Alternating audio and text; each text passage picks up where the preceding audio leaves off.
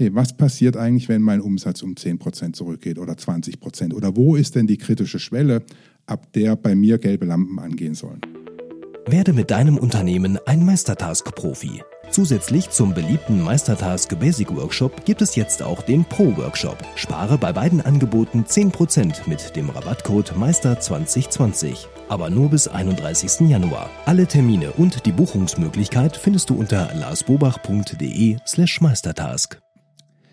Hallo und herzlich willkommen zum Hallo Fokus Podcast. Wir sorgen für mehr Fokus in Leben und Beruf, sodass wieder mehr Zeit für die wirklich wichtigen Dinge im Leben bleibt.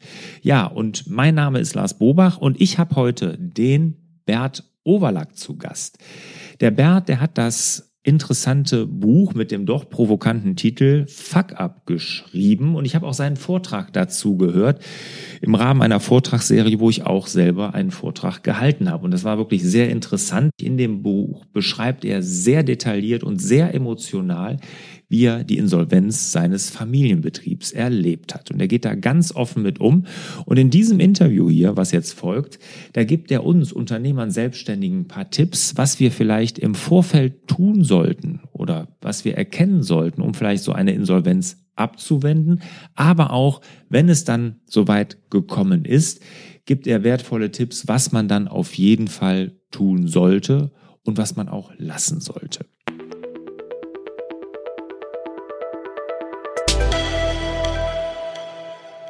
Fuck Up, ein provokanter Titel. Ja. Wie bist du darauf gekommen, auf den Titel überhaupt? Also der Inhalt des Buchs war ja klar und wir haben uns lange überlegt, wie könnte so ein Titel aussehen und lauten, der einfach diese Emotionalität des Scheiterns auch rüberbringt. Und dann kannst du erfolgreich scheitern oder was, was. Das war aber alles nicht so mein Thema, weil ich das ja sowieso anzweifle. Und wir sind letztendlich bei Fuck Up hängen geblieben, weil es gibt keinen Begriff in der deutschen oder englischen Sprache, der in sechs Buchstaben diese Emotionalität und die Dramatik des Scheiterns zum Ausdruck bringt. Irgendwie finde ich es verharmlost auch ein bisschen, oder? So dieses Fuck up, oder? Das ist so, ich sag mal so umgangssprachlich, sagt ja heute jeder, ne? Fuck ist ja so ein, so ein quasi schon eingedeutschtes Wort und ist das nicht auch ein bisschen verharmlosend dadurch? Also ich Weil hoffe, es ist ja nun, es ist ja also ein Hammererlebnis, was man da. Also, ich also glaub, ja, es ist ein Hammererlebnis und ich hoffe nicht, dass es als verharmlosend empfunden wird. Also es ist nicht so gemeint, weil es genau um diese Emotionalität geht. Mhm. Und äh, wir waren lange am Diskutieren und manche Verlage wollten von mir ein reines Sachbuch. Das wollte ich nicht, Mhm. weil sag mal, abstrakt über ein Thema zu schreiben, geht eigentlich genau an diesem Thema vorbei. ja. Und ähm, mir ging es einfach darum, und das ist das Nicht-Verharmlosende, eben die Emotionalität, die, die Ängste, die Zweifel, die Schuldgefühle, alles, die auch in dem Buch ausführlich beschrieben werden, zum Ausdruck zu bringen und das halt schon im Titel. Mhm. Ja, absolut. Also das Buch, ich habe es gelesen. Es ist ja auch wirklich sehr persönlich, muss Ja. man sagen. Also äh, du hast ja dann immer eine Phase, wo du sehr persönlich schreibst, genau wie es dir ergangen ist Ja. und auch genau das beschreibst. Also du holst uns ja richtig in den Moment hinein. Mhm. Das fand ich sehr bewegend. Und ich habe zwischendurch wirklich gezweifelt, ob ich das Buch weiterlesen soll, weil ich dachte, willst du dich damit beschäftigen überhaupt? Konditioniere ich mich damit nicht falsch? Ne? Und dann schreibst du ja auch sehr äh, theoretisch. Ne? Dann Ja. hast du dich ja auch sehr in das Thema reingefuchst, psychologisch, mit Studien und pipapo. Aber erzähl uns erstmal, warum du das Buch geschrieben hast. Was war die Intention dahinter?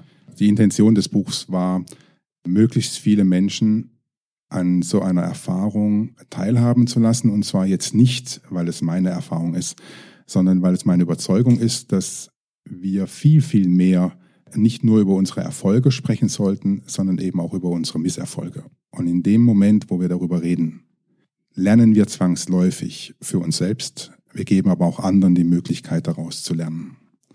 Mal ganz ehrlich, niemand ist an meiner Geschichte interessiert. Ich bin keine Celebrity, äh, Mhm. außer meiner Mini-Branche kennt mich niemand als Unternehmer.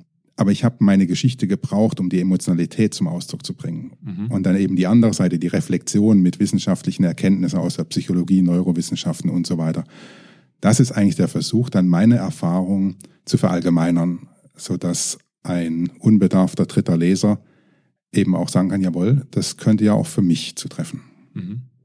Würdest du denn das jedem raten, das Buch? Also das ist ja ein Thema, mit dem möchte man sich ja eigentlich jetzt als Unternehmer erstmal nicht so beschäftigen. Weil ich bin ja, grundsätzlich möchte ich positiv sein. Es gibt in meiner Akademie extra im Bereich, wo es auch um positives Mindset geht für ja. Unternehmer. Ne? Und dann holt einen sowas ja runter. Also ich muss sagen, das war auch so, da ich teilweise, also ich habe mich richtig in dich hineinversetzt fühlen können und du tatst mir unendlich leid. ja gut, okay. Das war jetzt nicht die Intention. Also ich habe das Buch nicht geschrieben, um, um jetzt Mitleid zu bekommen. Nein, aber, nein, nein, aber diese, das, diese, sag mal, die, diese emotionale Nähe, die war schon bewusst gewählt. Und es gab ja einen Kritiker, der geschrieben hat, es wäre wünschenswert gewesen, wenn der Autor zwischen sich und dem Leser etwas mehr emotionale Distanz gewahrt hätte. Mhm. Für mich war das ein Kompliment, weil, weil mhm. äh, er damit indirekt genau, ausgedrückt ja. hat, äh, dass ich das erreicht habe, was ich wollte. Mhm. Was ich möchte, ist, dass ich Unternehmer, Unternehmerinnen, Geschäftsführer, Selbstständige zumindest immer mal wieder mit der Möglichkeit beschäftigen. So wie wir von jedem guten Piloten erwarten, dass er weiß im Pilotenhandbuch, wo für irgendwelche Notfälle einfach die, ähm, äh, sagen wir, das Ablaufprozedere steht und nicht erst anfängt zu suchen, wenn dann eben das Triebwerk ausgefallen ist. Mhm. So glaube ich, da ist es sinnvoll für jeden unternehmerisch tätigen Menschen, mal darüber nachzudenken, immer mal wieder, hey, was passiert eigentlich, wenn mein Umsatz um 10% zurückgeht oder 20% oder wo ist denn die kritische Schwelle, ab der bei mir gelbe Lampen angehen sollen? Mhm. Ich habe ja auch nicht damit gerechnet, es waren ja die Märkte, es war ja nicht nur Umsatz, dass die Märkte mal eben um 50% kollabieren. Mhm. War für mich unvorstellbar, aber plötzlich war es da. Und mhm. dann hast du keine Zeit mehr.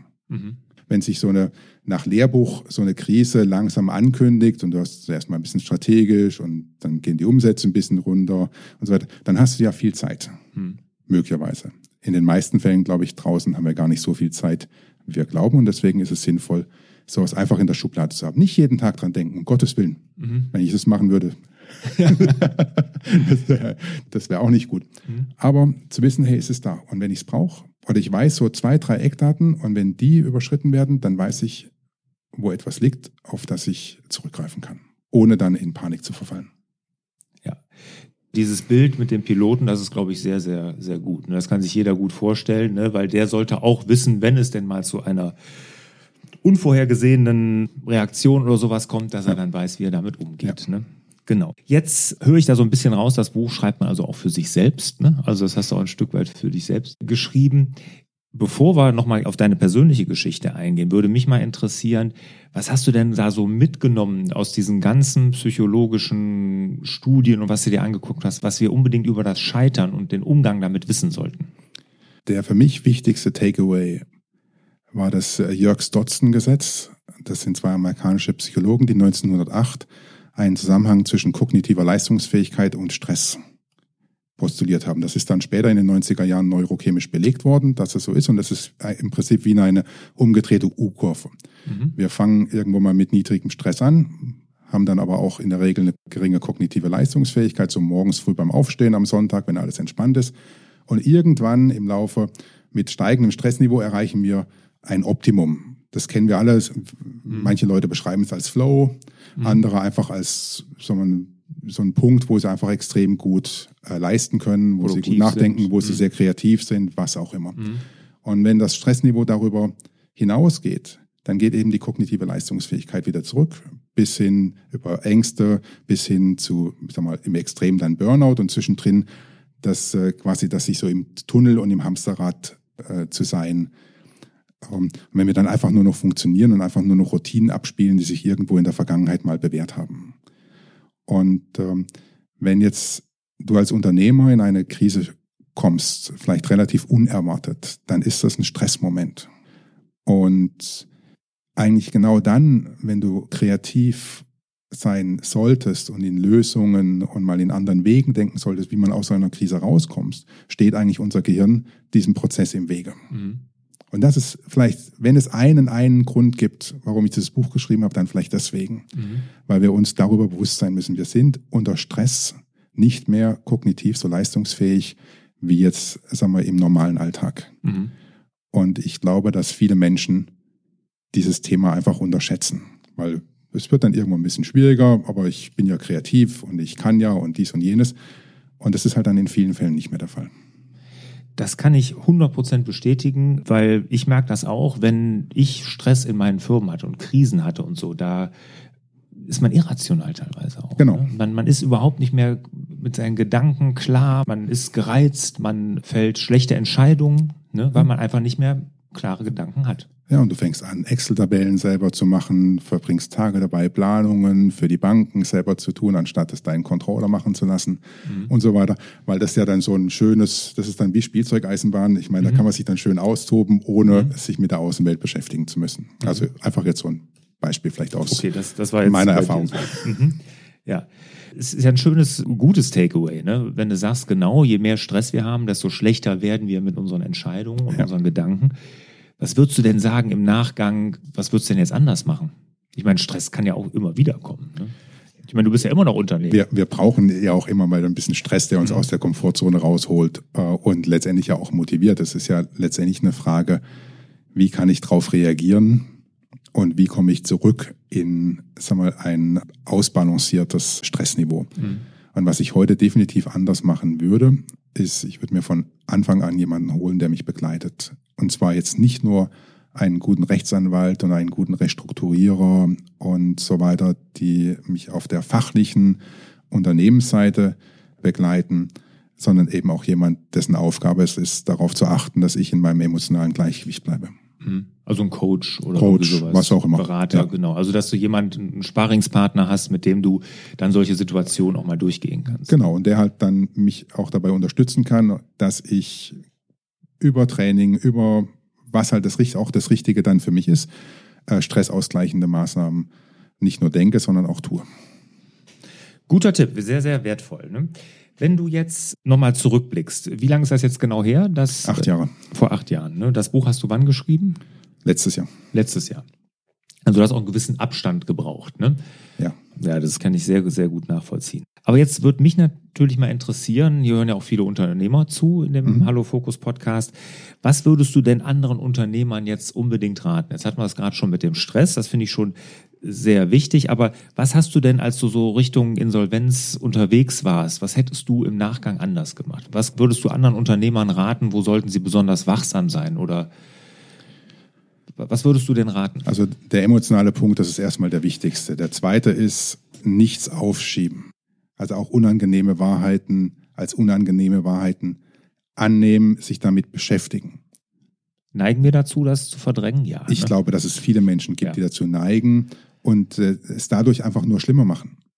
Also viele Unternehmerinnen und Unternehmer scheitern und kommen in Insolvenz, weil sie sich nicht rechtzeitig mit Lösungen beschäftigt haben, weil sie geglaubt haben, hey, das wird schon irgendwie gut und das kriegen wir hin und das kann alles nicht so lange dauern und Age of Ages dauert dann doch länger mhm. und es ist schlimmer.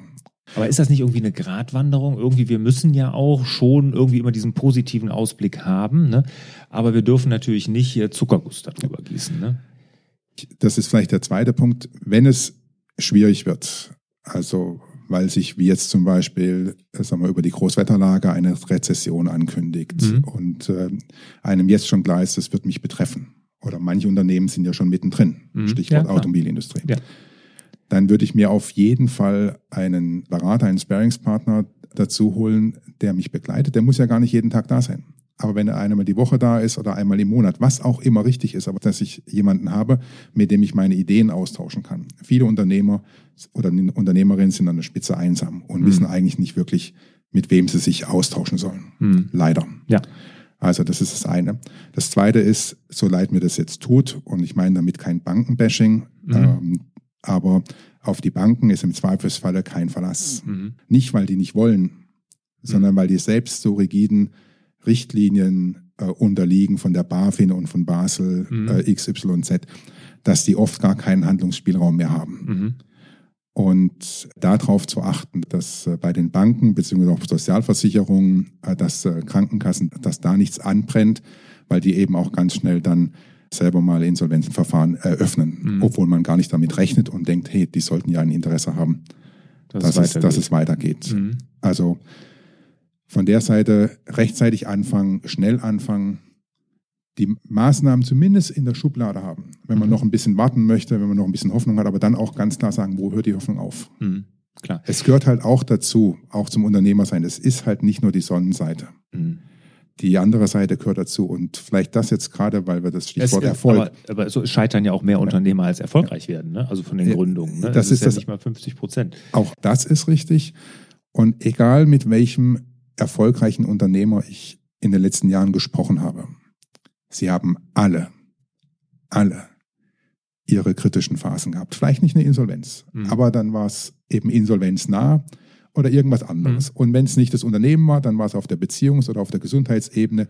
Irgendwo hat jeder äh, sein Körbchen da zu tragen gehabt. Also Erfolg bedeutet nicht nur die Sonnenseite zu genießen, sondern eben die schwierigen Phasen dann erfolgreich im Sinne von überlebend äh, durchlaufen zu können.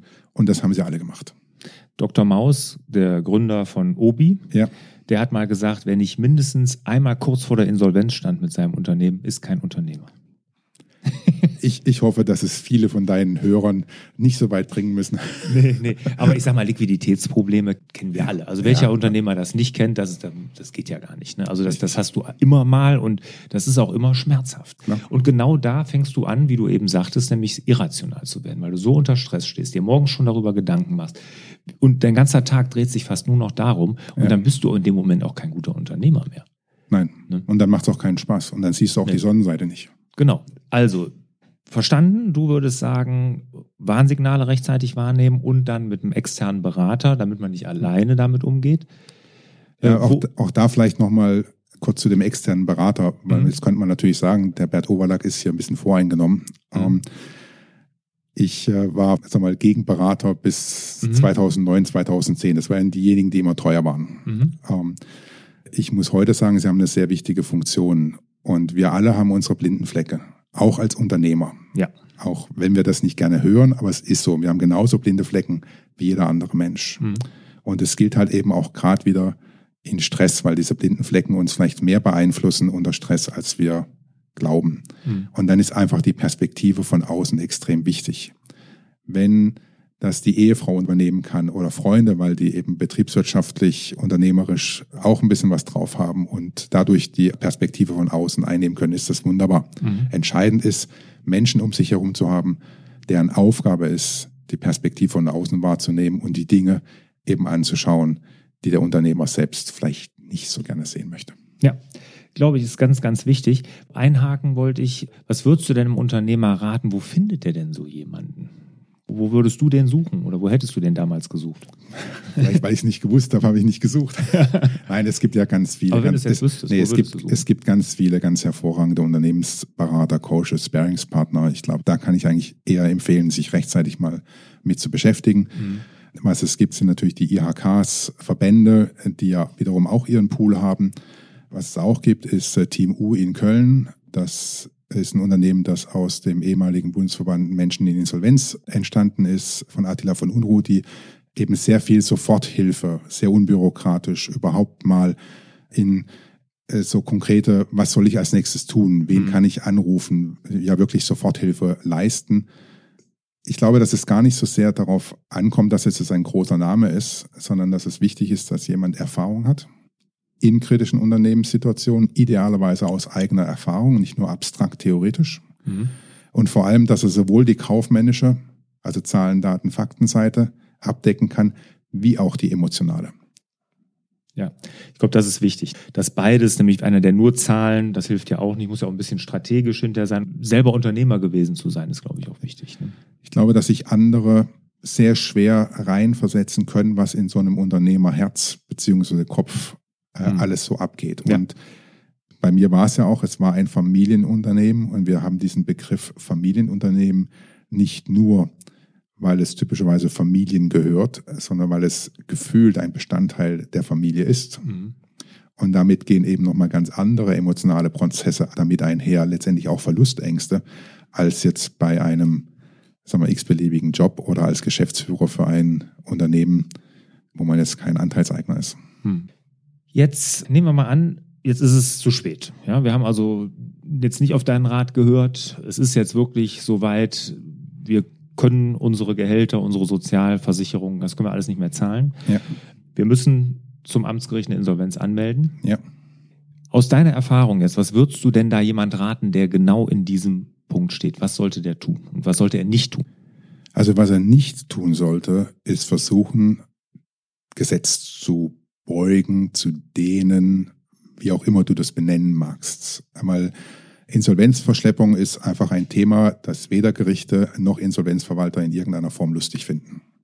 Zumal, ich meine, es gibt sehr tolle Insolvenzverwalter, die sehr kooperativ, konstruktiv arbeiten. Es gibt aber genauso gut Insolvenzverwalter, die jede Lücke suchen, aus der sie die Masse vergrößern können. Und wenn sie dich dann als Geschäftsführer zum Thema Insolvenzverschleppung kriegen, dann bist du persönlich haftbar. Und äh, wenn du nicht ohnehin über persönliche Bürgschaften mit drin steckst, dann spätestens dann hm. hast, äh, hast du einfach das Problem. Zudem dann eben eine Verurteilung wegen Insolvenzverschleppung eben auch ähm, wiederum berufliche Konsequenzen haben kann. Mhm. Das ist das eine. Also lieber durch und eigentlich mhm. eher früher rechtzeitig guten Rat von Insolvenz erfahrenen Rechtsanwälten holen. Die sind nicht günstig, aber ich glaube, da ist es definitiv wichtig, auf Qualität zu achten und nicht auf den Preis. Wir haben heute Themen. Also auf wie, jeden Fall da ein Rechtsanwalt, ein Insolvenzrechtler äh, mit ins Boot holen. Rech, rechtzeitig, ganz, ganz früh. Mhm. Einfach um auf der sicheren Seite zu sein. Mhm. Weil das ist das A und O. Meine Empfehlung, wirklich Insolvenzverschleppung vermeiden. Mhm. Okay. Auf Teufel komm raus. Mhm. Möglichst früh jemanden dazu holen, weil wir haben ja heute Möglichkeiten wie Eigenverwaltung, Insolvenzplanverfahren, die, auch wenn sie in der Diskussion stehen, aber Möglichkeiten eröffnen, eben doch das Unternehmen vielleicht durch eine Insolvenz erhalten zu können, auch mhm. im Besitz oder im Eigentum der Familie und äh, der eben, sagen wir, das ist das eine, der aber letztendlich auch, wenn es um die Verwertung geht, also der eigentliche Insolvenzverwalter hat ja die Aufgabe, dann eine möglichst große Quote für die Gläubiger herauszuholen, also wird irgendwo alles verwertet. Mhm. Ähm, und auch da kann man ja je nach Situation auch nochmal aus der Masse heraus wesentliche Unternehmensteile kaufen. Mhm. Und dann ist aber auch gut, an der Stelle gut beraten zu sein. Mhm. Ich weiß gar nicht, in Amerika gibt es ja, ich glaube, Chapter 11 Chapter heißt 11, ja. Und das ist ja so ein Gläubigerschutz erstmal. Das ist ja so die ja. Vorstufe, dass man dann erstmal wieder ein bisschen Luft holen kann, bevor man da irgendwie von Anwälten und Gläubigern irgendwie ja. total zerdrückt wird. Ähm, sowas gibt es ja aber nicht in Deutschland, oder? Wir haben eigentlich dieses Schutzverfahren auch, nur das ist so aufgeweicht worden, dass es eigentlich vom Goodwill der Banken, also der Gläubiger, und das sind mhm. in der Regel ja zum größten Teil die Banken, abhängt. Und es schützt eigentlich genau vor denen, vor denen man geschützt werden müsste. Oh, okay. Nicht mehr. Also da hat die Lobbyarbeit einen hervorragenden Job gemacht. Leider. okay. Ja, es ist also, insofern wirklich schade, weil ich glaube, viele Unternehmen eine Chance hätten, wenn Banken einfach einen längeren Atem haben dürften. Mhm. Aber die sind ja wieder selbst in ihrem Korsett an Vorschriften, an Regelungen mhm. gefangen. Und da wird nach meiner Wahrnehmung extrem viel kaputt gemacht. Und das Dumme ist ja, weißt du, das Dumme und das Ärgerliche ist ja, es sind dann immer andere, die davon profitieren. Die Bank, wenn sie eine schlechte Quote kriegt, nicht. Der Unternehmer, der das aufgebaut hat, ja auch nicht, weil der ist dann außen vor und dann kommen irgendwelche Investoren, irgendjemand und kauft das für billiges Geld raus. Mhm. Und das ist das, was mich eigentlich am meisten ärgert. Okay, ja, das kann ich gut nachvollziehen. Jetzt gehen wir nochmal einen Schritt weiter. Und zwar bei dir acht Jahre her. Ja. Und jetzt hast du ja schon erzählt, was du Unternehmern raten würdest zur Vermeidung einer Insolvenz, wie man vielleicht durch diese Krise kommt. Da waren wertvolle Tipps dabei. Dann, wenn es jetzt wirklich so weit sein sollte, dass man sagt, ich kenne keinen Ausweg mehr, was du da raten würdest, was würdest du denn jetzt mit dem Abstand von acht Jahren sagen? Wie geht's denn danach weiter? Was würdest du da den Unternehmern raten? Ne? Also es gibt der Abstand acht Jahre ist ja schon ja. eine gute Zeit. Gut. Also die Hälfte dieser acht Jahre, also vier Jahre habe ich gebraucht, um mein eigenes Trauma mal irgendwo zu verarbeiten und mhm. zu überwinden. Und das ist die Empfehlung, lasst euch nicht so viel Zeit, das ist verschwendete Lebenszeit. Also mit Hilfe auch wieder eines Coaches, gegebenenfalls äh, Psychologen, Therapeuten, kann man sowas beschleunigen. Ich dachte, ich kann das alles alleine und das ist schon alles nicht so schlimm. Ich konnte es nicht alleine und es war schlimmer, als ich gedacht habe. Ja, das glaube ich. Ähm, und von der Seite, das ist definitiv nicht ein Punkt, wo man jetzt meinen sollte, den starken Mann zu spielen oder die starke Frau. Ich habe es probiert, es ging nicht. Mhm, okay. 2015 musste ich für mich erkennen, dass, es, äh, mhm. dass ich Hilfe brauche. Und seitdem ich die habe, geht es dann ja auch aufwärts. Mhm.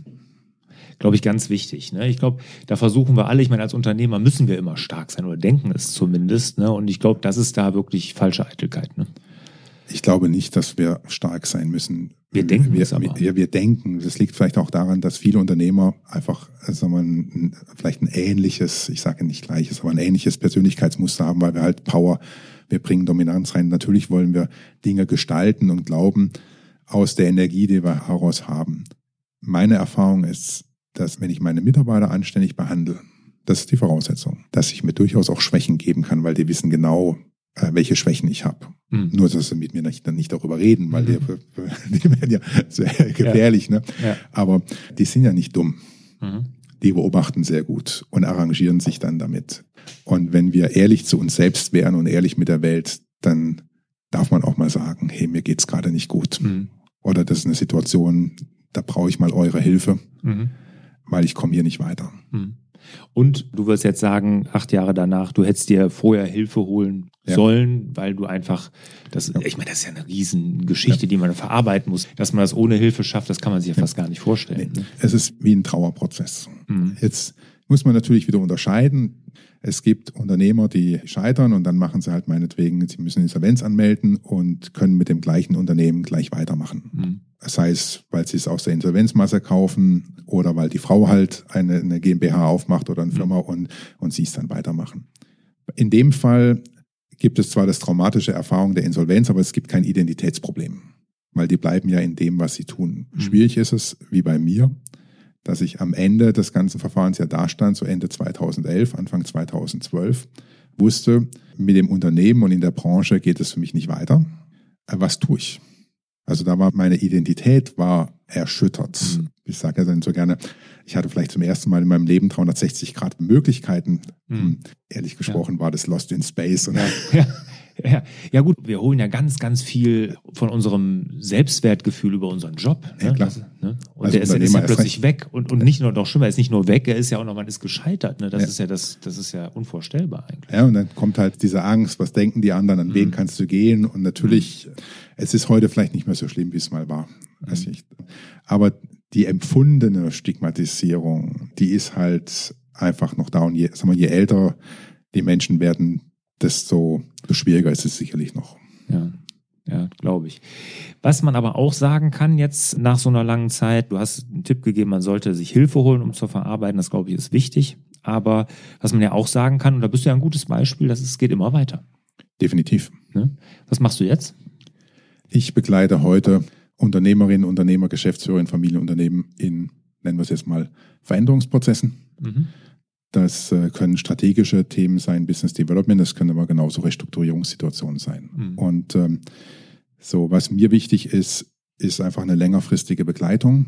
Ob Mhm. es als Coach, Sparingspartner, bei größeren Unternehmen sind es auch Beiratsfunktionen. Mhm.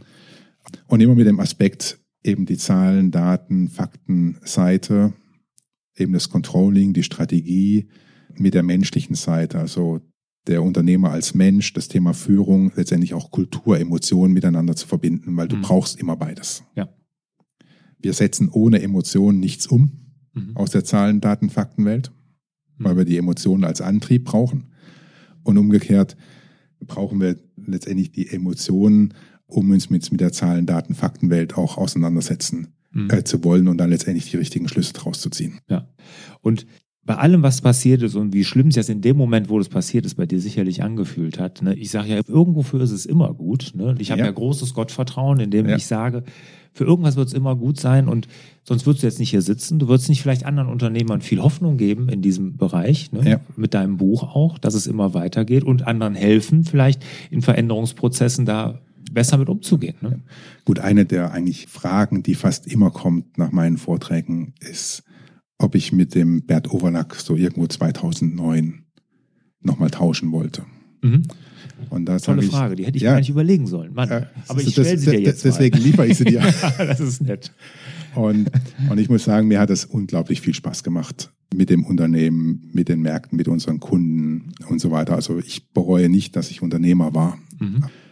Auf der menschlichen Seite, also in meiner persönlichen Entwicklung, möchte ich aber heute mit dem Bert von vor zehn Jahren nicht tauschen. Das wäre Mhm. definitiv ein großer Rückschritt. Mhm. Und das, was ich heute machen darf, eben auf die Erfahrung aufbauen und sie in meine Arbeit mit meinen Klienten, mit meinen Kunden, in meine Vorträge mit einzubringen, äh, das ist eigentlich ein Geschenk Und äh, ich weiß, ich bin irgendwo auf dem Weg. Ich mhm. bin mir noch nicht ganz klar, äh, wo das enden äh, wird, aber der Weg fühlt sich schon mal sehr gut an. Das freut mich sehr. Es war ein schöner Schlusssatz zu dem Thema. Ja. Würde ich sagen, gehen wir mal zu den Schlussfragen, lieber Bert. Bist du bereit? Ja. Wunderbar. Dann legen wir mal los. Welcher ist dein Tipp oder dein wichtigster Tipp für mehr Fokus? Jeden Tag mindestens zwei Minuten auf deinen Atem achten, auf den Parkplatz stellen, einfach nur einatmen, ausatmen.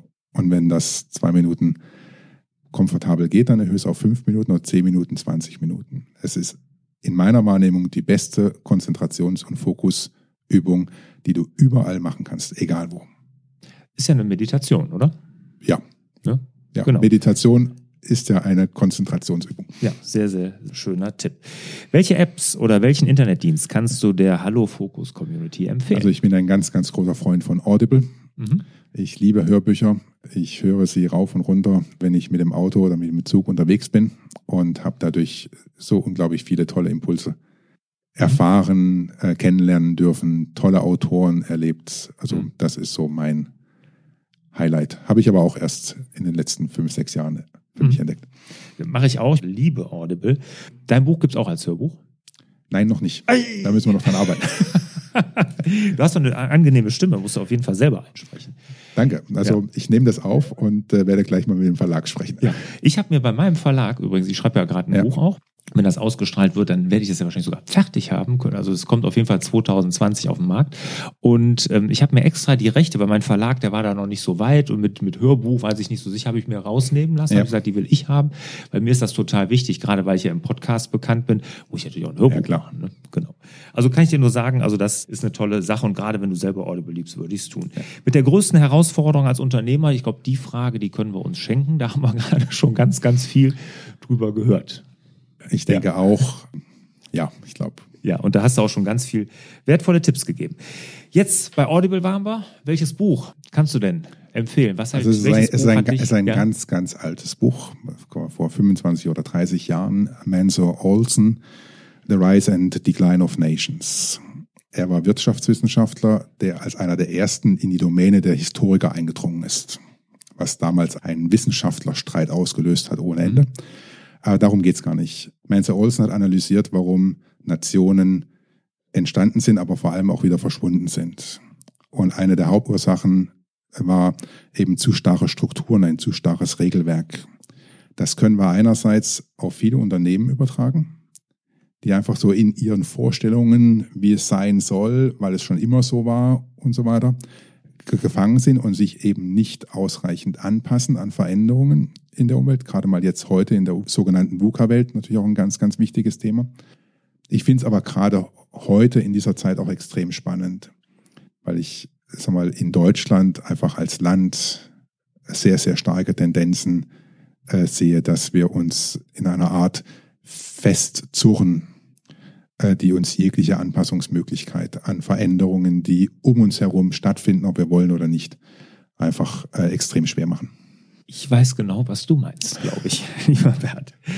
Bevor wir uns verabschieden, die letzte Frage. Wie kann die Hallo Focus Community mit dir in Kontakt treten? Wo bist du im Netz zu finden? Also ich bin unter www.bertoverlack.de über meine Homepage zu erreichen, über E-Mail, mail at bertoverlack.de und über die dort angegebenen Telefonnummern über Xing, über LinkedIn, über Facebook.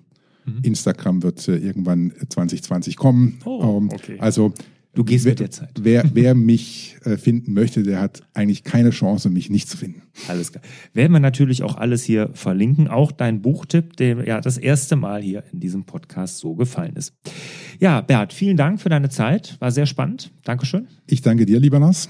Äh, danke fürs Gespräch. Ja, und ich wünsche dir, lieber Bert, und euch natürlich wieder mehr Zeit für die wirklich wichtigen Dinge im Leben. Ciao. Hat dir der Hallo Fokus Podcast gefallen? Dann würden wir uns über dein Abonnement und eine Bewertung auf Apple Podcasts sehr freuen.